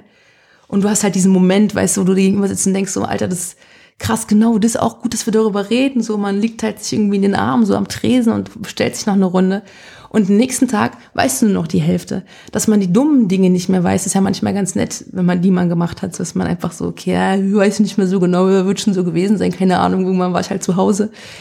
Aber dass man die schönen und wertvollen Dinge, die eigentlich voll viel, einfach voll viel Anerkennung und Liebe verdienen, wenn du mir irgendeine Lebensgeschichte erzählst, so, dass ich die nicht mehr weiß, das finde ich richtig schandhaft, so. Da habe ich regelmäßig Momente gehabt, wo ich mich so geärgert habe und dachte so, du bist so ein krasser Idiot, ey, du, du weißt, du saßt da gestern drei Stunden und du weißt halt fast nichts mehr daraus und es war voll das geile Gespräch und es ist weg. Und es ist unanständig nachzufragen, was hast du eigentlich erzählt, so. Und nicht mal, weil ich denke, ich habe von mir zu viel preisgegeben oder so, das ist nochmal ein anderes Problem. Aber ähm, dass man das Gegenüber nicht ausreichend wertschätzt, so, das finde ich voll die Arschnummer, ey. Das finde ich richtig schlimm. Mir knurrt mein Magen, was du das gerade auch gehört auf, auf der Aufnahme. Das kann man bestimmt hören, ja. Ja. Ähm, hast du Hunger? Willst du hier sind Kekse? Nee, dann knusper ich ins Mikro ist noch schlechter. Ich mache das gleich dann. Okay, okay. Ansonsten gibt's hier Alkohol. Mhm. ich will jetzt nichts aufzählen. Also ich weiß nicht, in allen Medienformaten machen die immer so ein Bohai darum, ob die jetzt irgendwie Markennamen aufzählen dürfen. Deswegen lasse ich das einfach mal, bis ich offiziell gesponsert werde. Suff halt. Ich will es auch mal mit dem nächsten Track weitermachen. Ja, mach Ich glaube, wir haben äh, über für immer ganz gut geredet. Äh, aber ja, wir können über Liebe reden. Ähm, ja, machen wir das. Weil du hast in der Schrank auch die, die Zeile, die ein bisschen paradox ist eben. Ne? Wenn du die Liebe nicht liebst, befinden wir uns im Krieg. Ja. Ich muss halt keine Leute respektieren, die andere Menschen nicht respektieren. So. Ich muss keine, das muss eine Demokratie nicht aushalten. Ich muss eine Nazi vielleicht als Mensch respektieren, so grundlegend, weil ich ja nicht weiß, dass er Nazi ist, gegebenenfalls, aber ich muss ihn vor allen Dingen nicht als Nazi respektieren. So. Und ob du jetzt Rassistin bist oder stramm organisierter Nazi oder ob du irgendwie ähm, ein homofeindlicher äh, Typ bist oder was auch immer, so an Menschen, die das anderen Leuten nicht entgegenbringen wollen, kriegen das von mir auch nicht. Ganz einfach. So, dann kommen wir an der Stelle nicht weiter. Tut mir leid. Da, da solidarisiere ich mich lieber mit den Leuten, die ausgeschlossen werden. So, ich, ähm, Natürlich ist es schön, wenn man trotzdem irgendwie Möglichkeiten hat, aufeinander zuzugehen. Das ist dann die andere Debatte. Wie kriegt man es dann hin? Wie geht ein gesellschaftlicher Wandel? Aber ich werde meine Lebenszeit nicht darauf verwenden, mit der besorgten Bürgerin zu diskutieren. So, das ähm, ist nicht mein Auftrag. Und, Und deswegen ähm, ist da finde ich das gar nicht so paradox. Okay, ähm, ich habe jetzt, äh, ich wusste nicht genau, dass das damit gemeint war, weil Liebe ja oder Liebe lieben ist ja auch kann man ja auch weiterfassen. Und du hast Liebe auch häufiger ähm, auch in, in deiner Diskografie zum Thema an sich, ähm, also einfach auch, glaube ich, in der Gesellschaft. Wie beobachtest du das? Also findest du, wir sind auf einem guten Weg? Gibt es weniger Liebe, mehr Liebe? Es gibt ja sehr unterschiedliche Formen von, von Liebe. Ähm Ach ja, es ist schon auf jeden Fall eine ziemlich roughe Zeit, muss man sagen. Also wenn man sich so, eh so Internetkommunikationskultur anguckt und so, das ist schon alles nicht so richtig liebevoll. Und es gibt immer wieder die Ver Ver Versuche, irgendwie dagegen, was dagegen zu stellen und so, ähm, so eine Niceness irgendwie als das neue Ding zu etablieren. Aber allein, dass das so dringend gewünscht wird von Einzelnen, zeigt ja, wie schlecht es eigentlich ist. So. Also klar gibt es eine Liberalisierung in Bezug auf so, also keine Ahnung, die SPD zieht jetzt in den Wahlkampf mit dem Thema Ehe für alle. Das ist schon mal ein gutes Ding. Freue ich mich drüber bin jetzt irgendwie ähm, nicht die größte, nicht der größte Fan der Sozialdemokratie irgendwie in ihrer Parteiform, aber macht mal so, alles cool. Nachdem wir irgendwie jetzt acht Jahre lang ähm, äh, den Gegenentwurf hatten, finde ich das äh, ganz nett, wenn sich das äh, da anders verhält. Und da sei auch auf Holz geklopft, dass da ein Regierungswechsel mit einer anständigen Koalition irgendwie zustande kommt. Ähm, und ansonsten, ja, ich weiß nicht. Also ich es ist halt total schwierig, weil Liebe es ist halt so pff, in allen Hinsichten total so, ja, was soll man dazu sagen?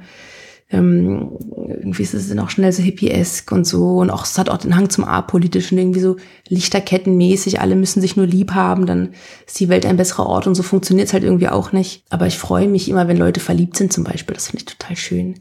Und äh, wenn Leute unterschiedliche Formen von Liebe kennen und wenn auch zum Beispiel Freundschaften irgendwie ähm, sich zutrauen, so einen Begriff von Liebe für sich zu benutzen. So.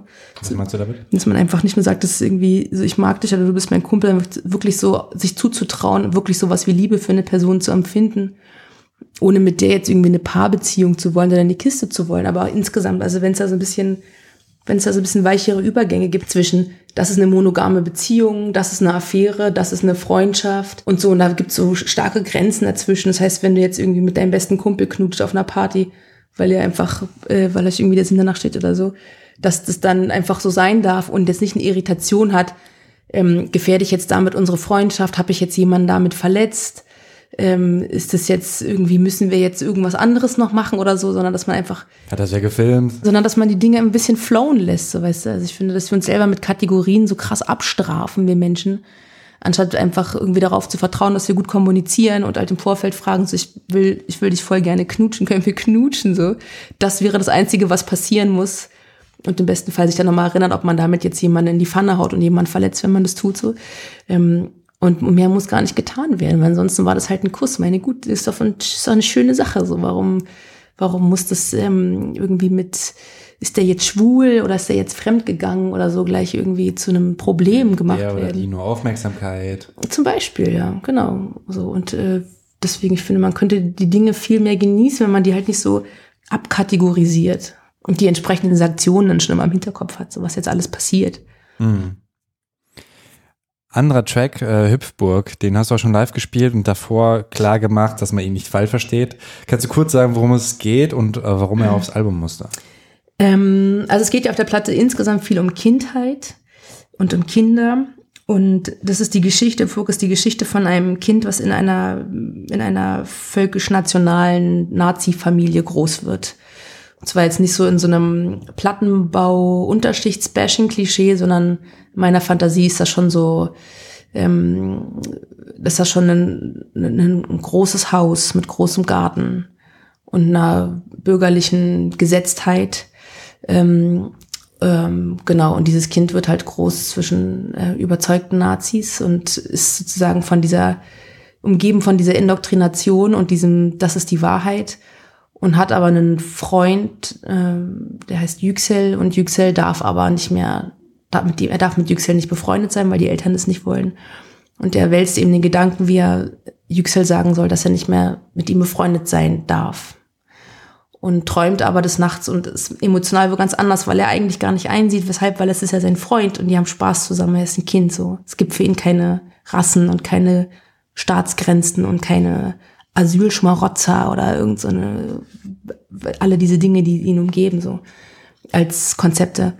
Und ist halt hin und her gerissen so und ist eigentlich total traurig, aber wächst halt weiter in dieser Familie auf und äh, der Anlass war die Beobachtung, dass es also im Zuge des Rechtsrucks und dieser wachsenden Bedrohung irgendwie durch rechte Ideologie ähm, man sich auch mal wieder klar machen muss, dass es auch Menschen sind, die auch ein privates Leben haben. Die sind quasi nicht nur Personen, die wir als politische Bedrohung wahrnehmen, sondern das sind ja auch Menschen mit einem Alltag.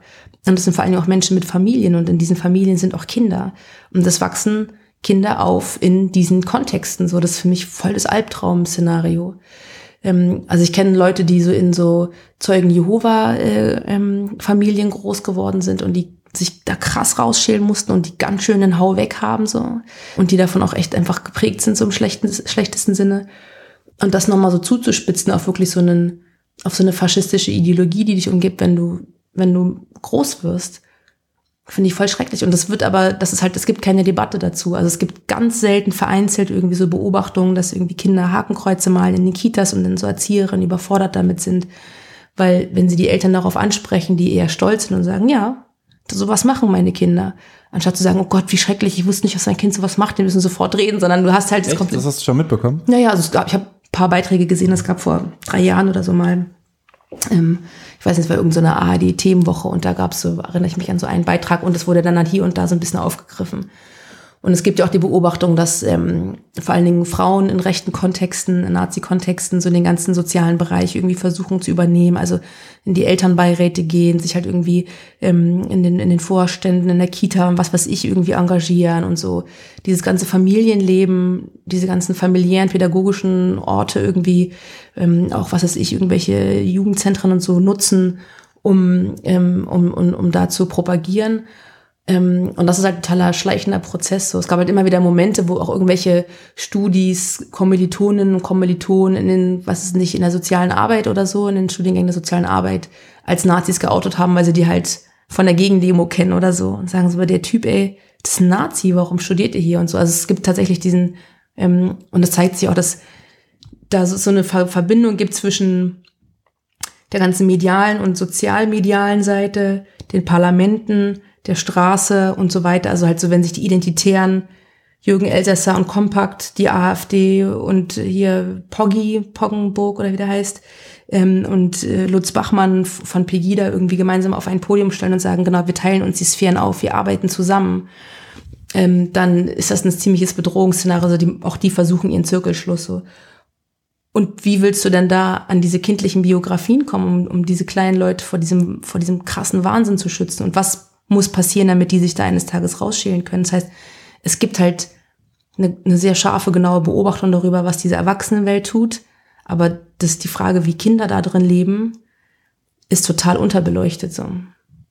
Kann man auch schwer erforschen wahrscheinlich. Ja, also es gibt ähm, äh, im, im Kontext der Amadeo Antonio Stiftung ähm, jemand, die dazu ein paar Sachen geforscht hat. Und das war auch so meine wesentliche Quelle. Also ich habe natürlich so viel wie es geht gelesen, um mir irgendwie so ein Bild davon zu machen. Wie sieht das da aus? So, wie sind die Abläufe? Wie sind die Bilder? Wie sind die Traditionen? Wie sind die Rollenzuschreibungen? Wie reden die? Was spielen die? Was sind die Spiele und so? Ähm, und habe versucht, mich da einzulesen. Aber es war tatsächlich äh, nicht so ausführlich, wie ich es mir gewünscht hätte. Aber es muss ja sein. Also es ist äh, genauso wie auch erforscht wird, wie radikal, radikalisieren sich junge ähm, Muslime oder muslimische Konvertiten hin zu, zu, zu Dschihadisten. Da gibt es ja auch eine Menge Forschung zu. Ne? Oder ähm, ähm, Identität halt oftmals wahrscheinlich, ne? Du, also dieses Gruppenzugehörigkeitsgefühl ist, glaube ich, was ähm, die Sachen gemein haben. Ob man jetzt sagt, ey, ich bin jetzt ähm, nationalistisch veranlagt, habe da eine Gruppe und bin irgendwo rebellisch oder halt auch dieses Dschihadisten-Ding, dass man eben auch ähnliche Strukturen hat, einfach, hey, ich mache irgendwas Besonderes in Anführungszeichen, ich werde wertgeschätzt in dieser Gruppe. Ja. Also ich glaube, das ist ein bisschen die Formel, auf die man es runterbrechen kann. Der Unterschied ist eben nur, dass Kinder, die da drin aufwachsen, nicht wie Jugendliche, die anfangen, irgendwie Rechtsrock zu hören, die halt irgendwo eine Lanzer-CD in die Hände kriegen oder so und dann in den entsprechenden Peergroups abhängen und dann halt einfach so da reingespült werden ähm, sondern dass es halt wirklich Kinder sind, die in diese Familien geboren werden, so, die gar nicht nicht mal im Zuge einer Re Rebellion oder einer Selbstfindung sich dem zuwenden, sondern die von vornherein nichts anderes kennen. Okay, ja. Das ist halt das Krasse, so. Das ist halt so fatal. Das, also mich, mich berührt das total, so, das so. Und dann, und die Hüpfburg ist halt irgendwie so dieses klassische Symbol für, man will eben auch im Zuge dieser Abgrenzung von dem Bild Stiefel-Nazis aus den 90er Jahren, dem gewaltbereiten Schläger, der gewaltbereiten Schlägerdumpfbacke irgendwie und hin eben zu einem, wir sind doch die guten Deutschen, guck mal, wir haben ja eine Familie, voll viele Kinder, wir sind nett und höflich so, aber sie sind halt trotzdem ideologisch Faschisten. Ähm, oder was ich weiß, sie versuche irgendwie so dieses ganze Bio-Vegan-Öko-Thema auch zu nutzen und so irgendwie Tierschutz ist Heimatschutz und diese ganze Scheiß gibt ja verschiedene Unterwanderungsstrategien, um sich quasi in einem bürgerlichen Milieu aus der rechten Ecke wegzubewegen als Unterlaufungs- im Moment irgendwie hin in, in die gesellschaftliche Mitte und so weiter. Ähm, äh, genau, und dann gibt's halt eben da immer diese Versuche, so familienfreundlich auch auf diesen, auf diesen Festivals, auf diesen rechten Festen und so. Und da gibt's halt immer so eine Hüpfburg, wo dann die Kinder spielen. Also es ist halt tatsächlich so was, was so einen immer anspringt, was halt diese. Im wahrsten Sinne. Ja. Wortspiel. Das war nicht intendiert. Vielen danke. Das hast du hast du mich gerade aufs Next Level gehoben. Ja. ja. genau. Und ich hoffe total, ich hoffe, wünsche mir so, wir machen auch ein Video zu dem Song, weil ich den so wichtig finde. Ähm, also es wird dann die dritte Single, ähm, äh, weil ich das einfach, ich will eine Debatte zu, so. Ich komme nicht klar, weil äh, Kinder sind einfach so die geilsten Leute, so die einfach kleine, feine, schlaue, smarte, super sensible, tolle Wesen, so die so kaputt gemacht werden, ja kein Mensch kommt halt irgendwie als, ähm, als Arschloch auf die Welt, so alle. Das ist halt, Sozialisation ist halt einfach ein Riesenfaktor. Und äh, je nachdem, wer dich umgibt, so kannst du halt einfach krasses Glück haben und mit coolen, offenen, smarten, herzlichen Leuten groß werden. Oder du wohnst halt mit, ähm, an, mit jemandem, der dir auf die Fresse gibt, wenn du äh, nicht spurst, so. Und das wirst du dein ganzes Leben lang bearbeiten müssen, so. Du, das, das ist einfach unheimlich wirkmächtig. Und äh, ich wünsche halt jedem Kind irgendwie einfach eine gute Umgebung, eine gute Familie, wie auch immer sich diese Familie definiert, so. Und, und so die Nazi-Familie, so eine, das ist für mich so der absolute, absolute Gegenentwurf, der absolute Albtraum. Glaubst du, Kinderheim ist was Gutes? Also abgesehen davon, dass es natürlich nicht gut ist, wenn ein Kind im Kinderheim aufwächst, aber die Institution an sich? Das kann man so nicht pauschalisieren, weil es natürlich ähm, Leben retten kann.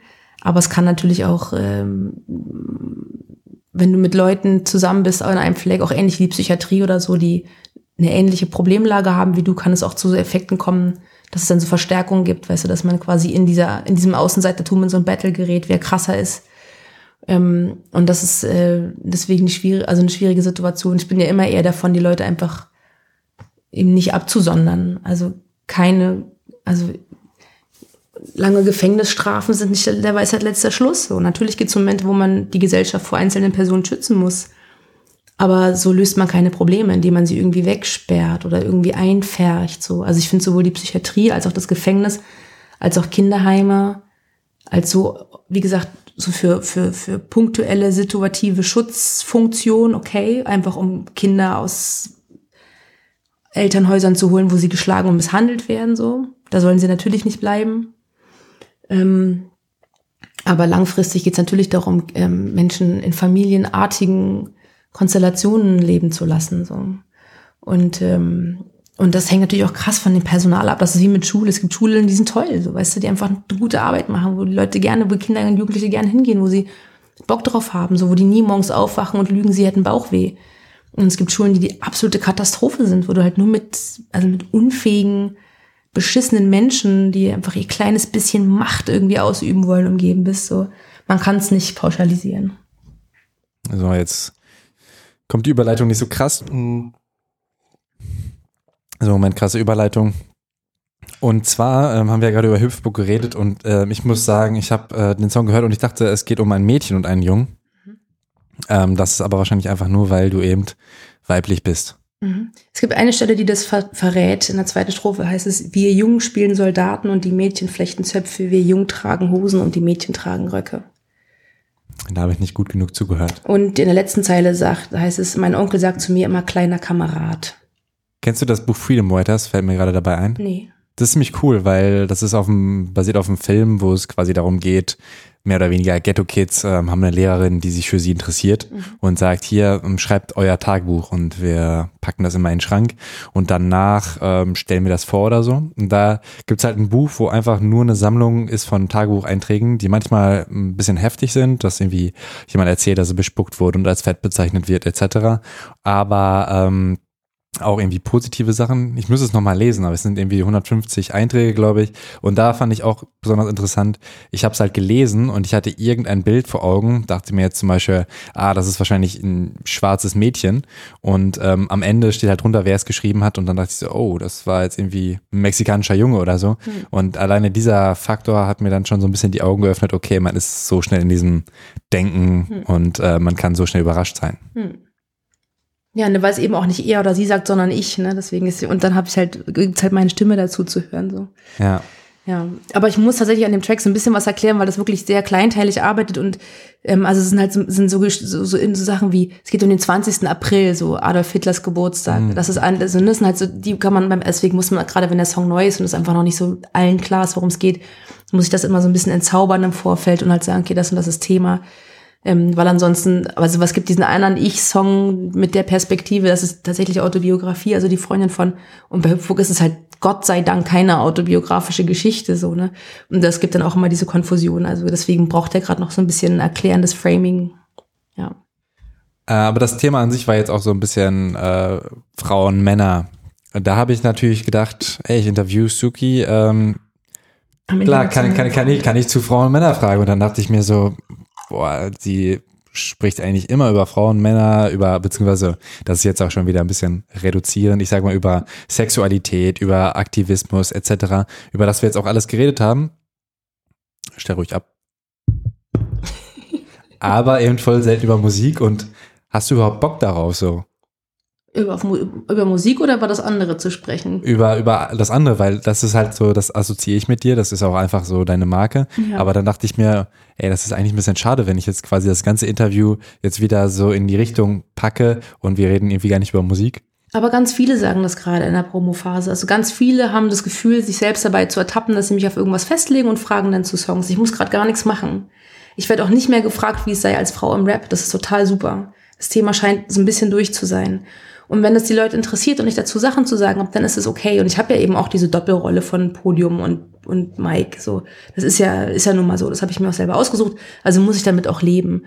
Ähm, wenn Leute halt überhaupt nicht irgendwie sonst sich politisch engagieren und aber trotzdem auf irgendwie so Zeug ständig festgelegt werden, dann kann ich es verstehen, wenn sie darüber genervt sind. So, aber ich finde es okay. Also es sind ja trotzdem, ähm, also ich finde es immer schön, in beiden Kontexten beides stattfinden zu lassen. So, ich war heute Vormittag auf einem Podium einer technischen Uni hier in Berlin ähm, und, äh, und habe über meine Musik und meinen Aktivismus sprechen dürfen. Und wo es war halt ein akademischer Kontext, der so weit entfernt ist von Hip-Hop wie nur irgendwas. Und jetzt sitze ich hier und wir sprechen halt irgendwie in so einem Musikkontext eben auch über politische Dinge. Und ich finde, das ist ja genau das Schnittmengen-Ding, was mich auch auszeichnet. Und na klar, war ich lange Zeit die Figur, von der man nicht einen einzigen Song kannte, aber irgendwie wusste, die macht da sowas. Und das ändert sich mit dieser Platte allemal, so. Also ich glaube, dass die Leute jetzt inzwischen spätestens jetzt mit dem Album auch Songs von mir kennen und auch wissen, was sie da erwartet und dass sie auch Interesse daran haben und auch irgendwie das Gefühl haben, es wäre fair und auch interessant, über die Songs zu sprechen und nicht nur sich so das abzuholen, was irgendwie naheliegend ist, so irgendwas mit Gender und bla. Man muss dazu sagen, heute ist auch Weltfrauentag. Heute ist der Weltfrauentag. Also perfektes Timing. Ähm, ich habe aber dann äh, natürlich Interviews gesehen. Ich habe jetzt leider noch keine kein einziges Interview, glaube ich, zu deinem aktuellen Album gesehen, deswegen. Äh, kommen jetzt alle gerade erst. Die kommen jetzt alle. Rap.de hat heute veröffentlicht zum Beispiel. Ah, ja, aber normalerweise gucke ich mir immer alles an und jetzt habe ich alle Interviews von dir gesehen, glaube ich, und du sprichst halt immer nur über Feminismus etc. Und ich dachte mir so, puh, das ist ein bisschen schwierig. Ich hoffe, ich habe jetzt nicht die Fragen gestellt, die jeder gestellt hat. Das, davor haben auch alle immer Angst. Da, da bin ja, ich klar. So, da bin ich so krass allwissend, weil ich habe ja jedes Gespräch gefühlt, alle so, ach, ich hoffe, ich. Wenn du nicht gerade besoffen warst. Wann war ich denn besoffen? Nein, ich wollte Auch wegen der Erinnerung. Auf die Szene der ich habe tatsächlich den anderen Tag bei einem Interview gesoffen. Ich war bei Skinny und, und Sippy in der Küche bei im Hackmack TV und da haben wir auf jeden Fall ganz gut, äh, da ging es ganz gut rund. Da bin ich aber auch gespannt auf das Editing. aber hat Spaß gemacht. Ja, ja, hier trinkst du Wasser und Tee, sehr vorbildlich. Genau, es ist ja auch noch mitten im Tag. Ich muss ja heute noch Sachen machen. Ich kann mir jetzt hier schon hier einen reinsaufen. Ah, meine Seite tut so weh. Ja, okay. Du bist verspannt, muss man dazu sagen. Ich glaube, das haben wir noch gar nicht. Ich bin äh, total verspannt. Nein, ich habe, das sind, ich habe ein körperliches Leiden. Das ist jetzt wieder missverständlich. Genau, ich habe gerade, ich, ich habe mir den, den, den Rücken und die Seite verletzt. Und jetzt habe ich hier so Schmerzen. Ich muss die ganze Zeit konzentriert sein. Aber du hältst noch durch. Äh, zwei Minuten haben wir noch. Und ich wollte eigentlich äh, doch noch mal ein bisschen über Feminismus reden. Kann ich als Mann feministisch sein? Selbstverständlich. Wie? Indem du dich dafür entscheidest, möglichst konsequent dich an deiner Beteiligung, äh, von deiner Beteiligung an patriarchalen Umständen abzuwenden und zu sagen, ich habe keinen Bock. Ich werde nicht mehr über irgendwelche blöden Fickwitze lachen, die halt einfach unnötig sind. Nichts gegen Sexualität, nichts gegen Pornografie. So vögelt, bis es qualmt, ist mir alles scheißegal. Es ist kein sexfeindliches Feminismus-Ding, so überhaupt nicht. Es geht nur darum, sozusagen so diesen äh, Locker Room Talk, wie wir ihn jetzt als Begriff von äh, Donald J. Trump lernen durften. Ähm, Kabine für alle. Genau, also dieses so, so reden Männer halt Ding. Einfach, das ist Bullshit. So, ich kenne voll viele Männer, die so nicht reden. Und es hat nichts damit zu tun, ob ich anwesend bin oder nicht, sondern weil ich einfach weiß, dass die so eine Scheiße nicht machen halt, ähm, und es ist toll, auch Leute anzuflirten, es ist toll, auch Leute anzuhimmeln, und das ist alles kein Problem, aber nicht über die Grenzen anderer Leute hinweg. Ich glaube, das ist schon mal so was. So. Und alle Männer kennen das, dass es halt so Witze, Witzchen gibt, so, wo klar, es ist eigentlich gerade so ein bisschen zu doll, aber das ist jetzt irgendwie die Gruppendynamik, ja.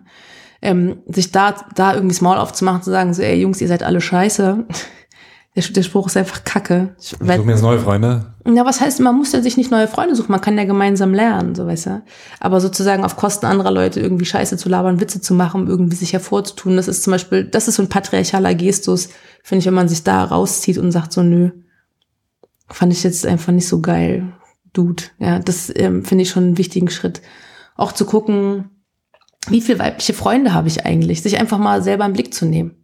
Wie viele weibliche Idole habe ich? Gibt es irgendeine Person, eine weibliche Person, die mich wirklich inspiriert, die ich wirklich, zu der ich aufschaue, wie die ich gerne wäre oder so, ja. Ähm, und wo, wo verläuft die Grenze zwischen Sexualisierung und Respekt und Respekt empfinden, ja. Ähm, wann ist sie dann doch irgendwie einfach nur eine blöde Schlampe oder so, wenn ich ganz ehrlich bin. Ähm, Bitte was? Also ich, das, das ist jetzt für dich äh, okay, das doch mal zu sagen? Nee, nee, nee, sondern einfach zu, äh, also wenn ich, selbst das, also selbst wenn Männer irgendwie einigermaßen fit sind und halt eigentlich nicht von sich behaupten, dass sie sexistisch, sexistisch seien, gibt es trotzdem so einen Moment, wo man dann zweifelt und sagt, ja, aber guck mal so, wie sie rumrennt. Oder sie hat ja dann doch zu viel gesoffen, braucht sie sich nicht zu wundern. Also selbst wenn ich eigentlich ein liberaler, aufgeklärter Mensch bin, so gibt es manchmal diesen Moment, wo dann so eine Verurteilung über so Sexualität irgendwie doch stattfindet. Und dann kommen halt diese Gedanken. Also lass uns über Gina Lisa reden, so weißt du. So, und bei voll vielen gab es halt diesen Moment, so ja, ganz ehrlich, aber ey, guck sie dir an. Und das ist halt scheiße. So, das ist, das ist hochgradig sexistisch, weil es ist völlig Wumpe, wie die Braut aussieht. Völlig egal. Wenn sie es nicht will, will sie es nicht. Und wenn sie, egal wie sie aussieht, das sagt nichts darüber aus, was, was ihr Move war. Und wir haben aber ganz schnell ähm, da eine Meinung zu, aufgrund ihrer Erscheinung und aufgrund ihres sonstigen Verhaltens. Ähm, wie viel Frauen teile ich wirklich irgendwie Interessen so? Ähm, wie, wo, wo kann ich von denen was lernen? Und wo sind, ähm, ja, wo, wo ist für mich eine, also kenne ich ein weibliches Genie in der Geschichte der Menschheit? Fällt mir jemand ein? Marie Curie. Genau, das ist die eine, die dann kommt. Und was sind die, wer sind die anderen fünf? Das ist die Frage. So sieht's aus. Und die fünf Männer kannst du aber ohne Probleme nennen, so. Und das ist natürlich auch ein historisches Problem, weil Frauen eben lange Zeit keinen Zugang hatten zu öffentlichen Positionen, irgendwie in der akademischen Welt oder in der politischen Welt oder sonst wie, um sich diesen Status zu erarbeiten. Aber es macht ja trotzdem Sinn, einfach mal reinzugehen und zu gucken, so wie viele weibliche Rapperinnen kenne ich, und wie viele finde ich davon gut und sind es nicht zu wenige und glaube ich nicht, dass es doch mehr gibt, die gut sind und die ich kennen könnte. So. Hast du da Tipps für mich? Aber ah, ohne Ende. Also es, es gibt ein, es gibt ein, äh, ein, ein Online-Archiv, das heißt äh, noboysbutrap.org. Das ist ein, so, eine, so, ein, so ein Blog von einer Freundin von mir, die weibliche MCs sammelt, deren Diskografien aufschreibt, kleine Porträts über die schreibt, ähm, Videos verlinkt und jede Frau hat da irgendwie ihre eigene Seite. Und man, es gibt, glaube ich, 150 Rapperinnen oder so weltweit. Ich selber arbeite seit Ewigkeit schon an einer Liste, wo ich auch einfach so hobbymäßig weib, also weibliche deutschsprachige Rapperinnen sammle und es sind so um die 70. Ähm, wen ich unbedingt natürlich empfehlen würde, ist Haiti gerade. Viele kennen die aber auch noch nicht alle. Jemand, die wirklich, wo es sich total lohnt, irgendwie reinzuhören. Ich finde das, was Leila Akini aus Köln gerade macht, total spannend. Unbedingt TJ aus Schecken aus, Düs aus Düsseldorf. Die ist der Wahnsinn. TJ, T-I-C-E geschrieben. Ist der Shit. Alle müssen die kennen. Es geht gar nicht anders so, ja. Mm, ähm, und, und viele, viele mehr. Also dieser, dieser Blog ist vielleicht wirklich ein guter Anlaufpunkt, so noboysbutrap.org heißt die Seite. Das viel versammelt. Und da kannst du ja noch deine Liste veröffentlichen. Ja, genau, aber dazu brauche ich würde die halt anständig gerne aufbereiten. Ich suche halt schon seit geraumer Zeit jemanden, der das mit mir zusammen macht, so weil ich halt einfach nicht nur die Liste veröffentlichen fertig, so funktioniert es nicht. Man muss so Punkten am besten, eins von zehn. Nein, aber halt einfach schon und sagen, okay, das ist ihre Arbeit, so dadurch zeichnet sie sich aus und dem und dem Umfeld hat macht sie Mucke, das sind ihre Themen, das ist ihr Stil. Ich würde schon gerne irgendwie so. Kannst du nicht mit deiner Freundin zusammenarbeiten? Ja, aber wir haben ja ey, ganz, weißt du, wie viel, weißt du, wie viel Arbeit ich mache, so, weißt du, ich mache so viel Zeug, ey, ich bin. Ach, komm, das ist keine Ausrede.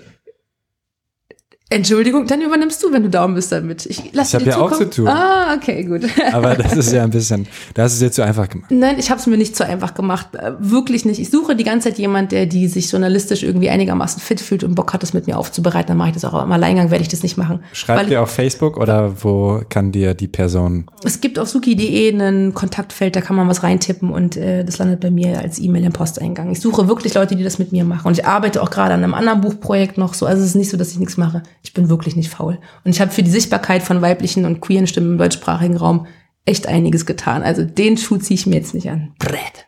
Sehr gut. Nee, ich meinte nur in dem Zusammenhang, wenn es um irgendwas machen geht. Und du sagst doch, glaube ich, auch im Rap, dass du faul bist, oder nicht? Dass ich was bin? Dass du faul bist, sagst du auch irgendwo im Rap, oder?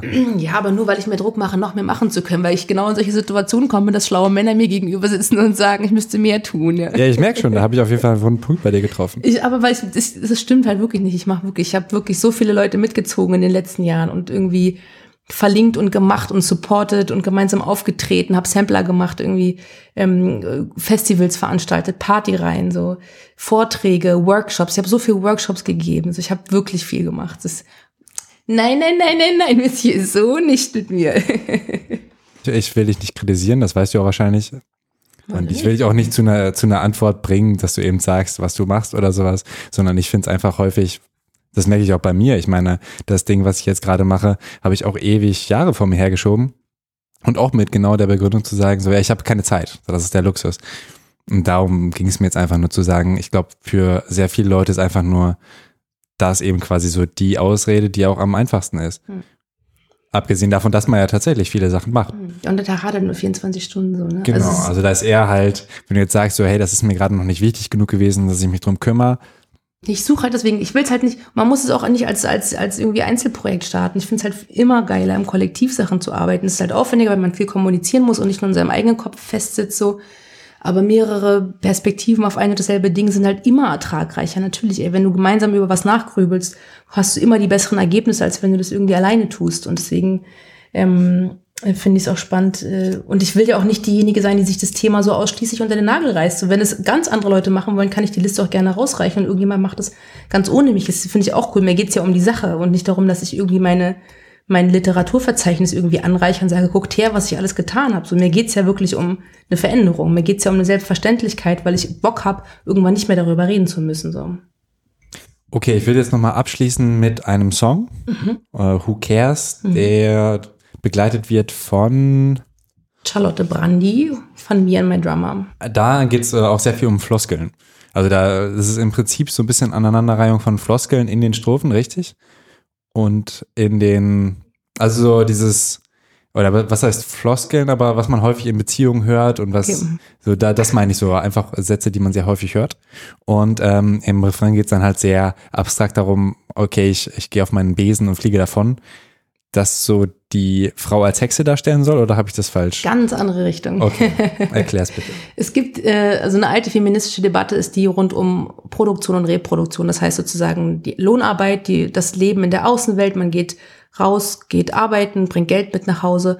Und das andere dazu ist sozusagen die reproduktive Sphäre, die häusliche Sphäre, wo es darum geht, die Kinder zu versorgen, Essen zu kochen, den Haushalt am Laufen zu halten ähm, und sich um den ganzen sozialen Kit zu kümmern. So also es gibt diesen alten Schlager, dieses, äh, das bisschen Haushalt macht sich von allein, sagt mein Mann und so weiter. Das bisschen Haushalt kann so schwer nicht sein, sagt mein Mann. Und ähm, wer ein Leben lang ausschließlich dafür verantwortlich war, das Klo zu putzen, Essen zu kochen und dafür zu sorgen, dass irgendjemand saubere Socken im Schrank hat, weiß ganz genau, dass es nicht nur ein bisschen ist. So. Und es ist halt einfach so ein Klassiker zwischen Männern und Frauen, dass einfach Hausarbeit hochgradig ungerecht, unfair verteilt ist ähm, so, wer geht zum Elternabend? Wer sorgt die Geschenke für die Oma zum 70. Geburtstag? Wer weiß, wann die Impftermine sind? Ähm, wer holt die Kinder vom Sport ab? Wer äh, weiß, dass Klopapier alle ist? Ähm, wer äh, ähm, macht halt jeden Tag das? Und du hast halt irgendwie und ist so ungefragt. Und es fällt halt eher auf, wenn es scheiße aussieht und zu Hause unaufgeräumt ist. Wenn aber alles glatt ist, ist halt alles glatt. Das heißt, es gibt halt nur eigentlich die Möglichkeit, negativ aufzufallen. Wann gehen wir denn zu unseren Müttern und sagen, Mama, du, das, du machst den Haushalt voll toll, wollte ich dir immer sagen, ist mir nämlich aufgefallen. Machen wir nie. Und das ist halt ein, weil es ist so ein krasser, krasser Kraftakt, jeden Tag sich um diese Scheiße zu kümmern, jeden Tag drei Mahlzeiten auf den Tisch zu stellen, jeden Tag zu wissen, die Milch ist alle, so und so weiter. Und dann noch nebenbei arbeiten zu gehen und auch noch irgendwie eigene Hobbys zu haben und eine Beziehung zu führen und Freundschaften zu pflegen und so weiter, ist voll aufwendig. Haushalt frisst richtig viel Zeit. Und diese Formulierung, who cares, ist eine, die sozusagen in dieser ganzen Debatte rund um sogenannte Care-Arbeit, also Hausfürsorge, Familien- und Pflegearbeit, ja, ähm, also sich im Sinne von sich kümmern, hat eben diese Formulierung Who cares, weil es eben genau diese Sache ist, so, tja, wen interessiert es eigentlich so schlimm, ist es doch gar nicht, meine Güte, macht das halt und wer kümmert sich eigentlich, wer übernimmt eigentlich Verantwortung, so ist so dieses Wortspiel, was ich mir da ausgeliehen habe. Und dann mit dem Besen immer. Der, der, das ist, ähm, das ist eine, weil es inspiriert durch einen Cartoon, den ich gesehen habe, da hält so ein Mann einer Frau einen Besen hin und sagt, do you know how to use this? Also weißt du, was man da, was macht man damit eigentlich? Auf dem zweiten Bild sieht man, wie die Frau auf dem Besen sitzt und durchs Fenster davon fliegt. Ja. Also der Typ wusste nicht mal, wie man Scheiß Zimmer fegt so und sie dann sagt so Keule weißt du was ich bin raus mir zu blöd so und ähm, das ist äh, das ist das Ding und die erste Strophe erzählt halt eben davon von genau diesem Ding so Bad putzen Bettwäsche wechseln Zahnpastas alle Bier ist noch da aber ich habe doch letzte Woche gekocht so und alle fanden's lecker wer kocht die restlichen 364 Tage im Jahr ja? Ähm, und die zweite Strophe ist dann halt sozusagen die Solidarisierung mit militanten Hausfrauen und Fürsorge-Hooligans und so, jetzt reicht's mir. Vielleicht sollte ich statt Gläser mal jemandes Fresse polieren. Nach paar Jahrhunderten müsste man wer die Message kapieren. So, ich habe keinen Bock mehr. Kannst du bitte auch mal das Scheißhaus putzen? So, und halt nicht einmal, sondern mach's einfach. Du kackst da genauso rein wie ich so. Ja. Wahrscheinlich sogar häufiger. Weiß ich nicht, aber du, so, das ist halt der Punkt. Also, das ist zum Beispiel auch ein gutes, eine gute Gelegenheit für Männer, sich irgendwie feministisch irgendwie fit zu machen und sich zu trainieren. Sich selbstverständlich, ohne sich dafür Applaus abzuholen, sich einfach, um nicht zu sagen, kann ich dir was helfen im Haushalt, sondern es ist genauso meine Aufgabe. Hier wird niemandem geholfen. Alle kümmern sich so. Ja, ist doch ein schönes Schlusswort. Alle kümmern sich, jawohl. Alle kümmern sich. Äh, who cares ist aber kein Wortspiel, ne? Wegen Kehren, Kehrwoche, Besen. Nee, das hat der, das hat äh, die, die, die Berliner Stadtreinigung gemacht mit dem Who cares. Ja. Äh, nee, also Who care eben das, das Wortspiel zwischen wen kümmert's und wer kümmert sich. Ja, Cool. Ja, vielen Dank, dass du so viel Zeit hattest. ja und jetzt ausgehalten hast, trotz deiner Verletzung. Ja, aua. jetzt muss ich aber auch wirklich schnell los.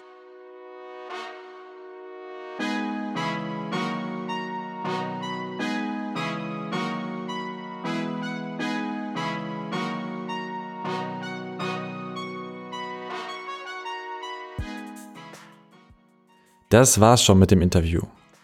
Moment. Wo hat Suki denn jetzt den Witz erzählt, den du am Anfang versprochen hast? Der kommt noch und er wird dich aus den Socken hauen. Das Interview war ziemlich lang, ich werde deswegen noch ein paar Clips erstellen und auf Soundcloud laden. Über manches habe ich nach dem Gespräch nachgedacht. Ich habe bestimmt schon viele sexistische Kommentare abgegeben oder darüber gelacht und mir nie groß Gedanken darüber gemacht, wie verletzend und scheiße das oftmals war. Wiederentdeckt habe ich mich ein bisschen in dem Typen, der irgendwas im Haushalt macht und sich dafür feiern lassen will, beziehungsweise das Kochen eher den Mitbewohnerinnen überlässt. Ich gehe ja in mein Einkaufen, die schweren Sachen tragen. Ich bin männlich. Auch in der Gesellschaft sehe ich noch eine große Lücke zur Gleichberechtigung. Ich kann zum Beispiel nicht verstehen, wieso Frauen in Deutschland häufig immer noch weniger verdienen als Männer. Das ist für mich, als wären wir noch im Mittelalter. Ziemlich traurig. Wie man das verbessert, keine Ahnung. Das Ziel, die Welt zu verändern, demotiviert aber auch schnell. Ich glaube, es sind gerade Kleinigkeiten, die zählen. Wie ich anderen Leuten begegne, was ich sage, was ich tue. Daran werde ich arbeiten. Und wie großartig ich meine Mama finde, brauche ich hier, glaube ich, eigentlich nicht zu sagen. Da rufe ich sie lieber an und sag's ihr persönlich. Ich bin Tobias von Thema Takt. Danke, dass du zugehört hast. Du kannst diesen Podcast abonnieren und mich unterstützen. Die richtige Adresse ist thematakt.de. Und weil du immer noch auf den Witz von Suki wartest, der kommt jetzt. Bis bald.